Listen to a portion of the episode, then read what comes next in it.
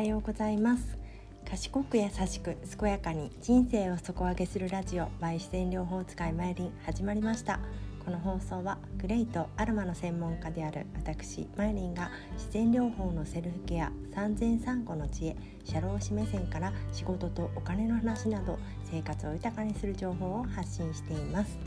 えー、今日は9月21日火曜日ですね、えー、連休明けすごいいい天気ですけれども皆さんどんな朝をお迎えでしょうか、えー、私はこの放送も1ヶ月以上ちょっと空いてしまいましてその間にあった出来事を今日は話してみようと思います、えー、まず一番大きかったのはですね私あの新型コロナウイルスに感染しました。はい。すごくうんまあ別にあの自宅療養で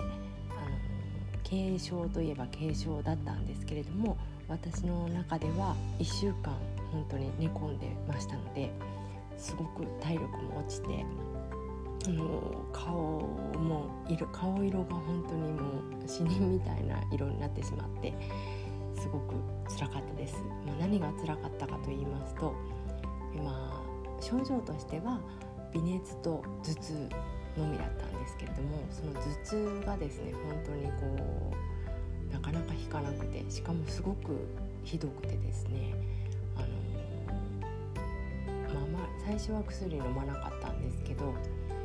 えー、本当にもう眠れないぐらいの痛さでこれはちょっと体力を回復する方が先だと思って、まあ、あのいただいてたカロナールを飲んだんですけれども、まあ、カロナールじゃやっぱりね効かないんですよねすごい強い頭痛だと。であの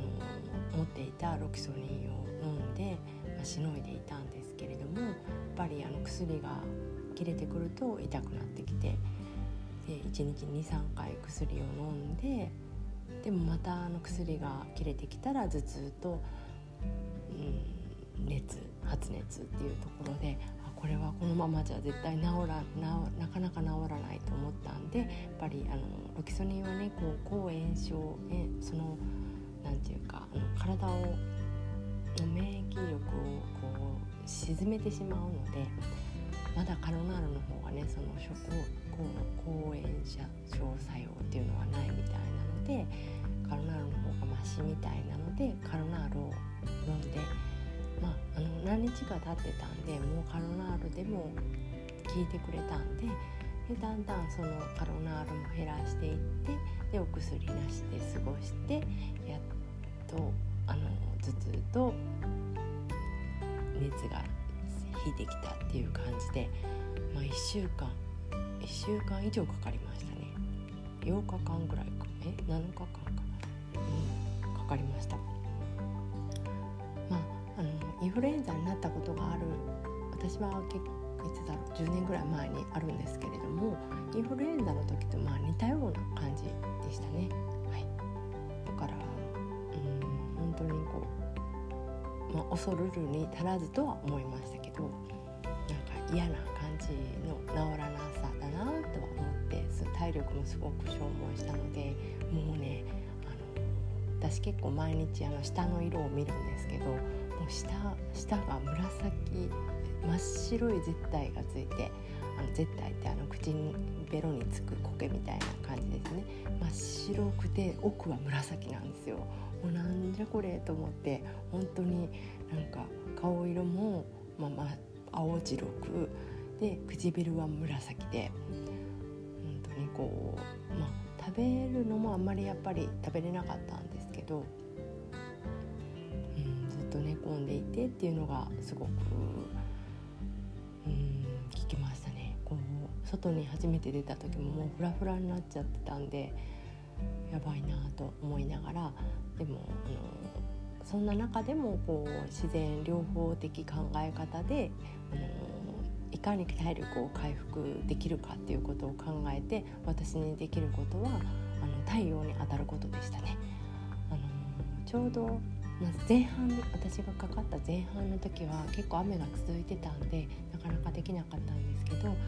ちょっと後半に入ってきてあの日差しが入る時があったのでその時はこうベランダの近くまで行って窓を開けて、えー、まあ、できるだけ肌を露出して露出って言っても、まあ、あの半袖半ズボンぐらいですけどであの日光に当たるようにしました。でミトコンドリア活性というかねそういう APS 生産を助けるのを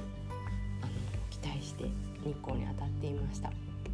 あとは、まあ、お水塩水をたくさん飲むこと。たくさんって言ってもそんなにねあの飲めなかったんで少し飲むことと、まあ、ホメオパシーを使ったり、まあ、クレイもあの頭痛の時は助けになりました。クレイパックあのもうペースト状になっているものをこめかみが一番左のこめかみが一番痛かったのでその辺りにあのコットンにグレイペーストをつけてからこめかみに貼ってそのままあの手の上とかで巻いて寝てました。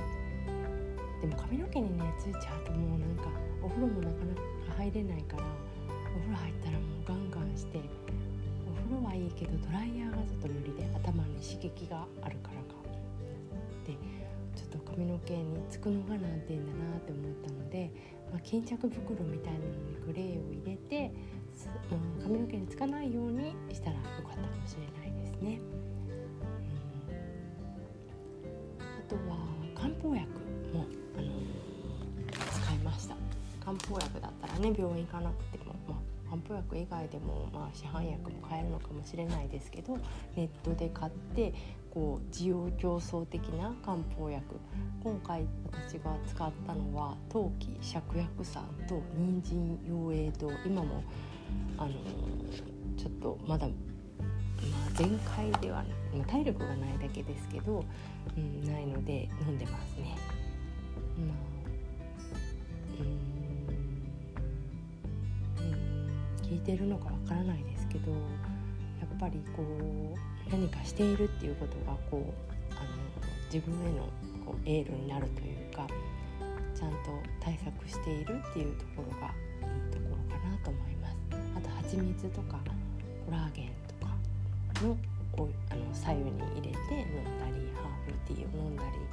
りしてましたかね。うんで今回あのあまた次に話そうかな、うん、今回その一番ショックだったのが嗅覚異常というものが私にも訪れましてちょうど感染してから5日ぐらいかな5日目ぐらいにもう香りと味が全く分からなくなってしまって私は一応ねアロマセラピストなので、うん、すごくショックでちょっと泣いてしまいました。香りが分からないってこんなになんかあのー、色のない世界というかうんなんか生命が脅かされる、まあ、痛みとかそういうのではないけれどもこの感覚がないっていうのはすごい怖いことだなと思って、あのー、やっぱり私賞味期限とかより自分の鼻を信じるタイプだったのでこうね例えばお弁当とかねお弁当は大丈夫かなんか朝ご飯炊いてちょっと、冷凍とかするのを忘れてあの鍋に置いたままにしていたご飯とかまあ真夏だったらもう絶対やばいけど今ぐらいだったらね意外といけたりするのであの匂い嗅いで大丈夫かなっていうのでいつもやってましたけどそんなのもわからないのですごくこれから大丈夫かなと思って悲しくなったんですけれども、まあ、すぐに気持ちを切り替えてあの嗅覚はトレーニングすることであの回復することが多いの、まあ、ゆっくりではありますけれども多いと聞いたので手持ちのアロマで嗅覚トレーニングをしています。まあ、今はほとんどってことはないが弱いけれどもあのだいぶ分かってきてあのトレーニングの成果は出ているのかなと思っていますまたどんなトレーニングをしているかっていうのは次回お話しさせていただこうと思います、えー、私の住んでいる滋賀県では結構感染者数私が感染したぐらいから結構あのだんだん下り坂というか減ってきていて、まあ、それはいいことだとは思うんですけれどもあのなかなかね全体的にはまだまだあると思うのでで結構自分がなりましたっていうのをこう言う人も少ないと思うのでこうネットの誰かわからない人の情報を何て言うのかななんか名無しの人の情報というかねそのちゃんと名前を出していろんな情報を出すあの言ってくれてる人が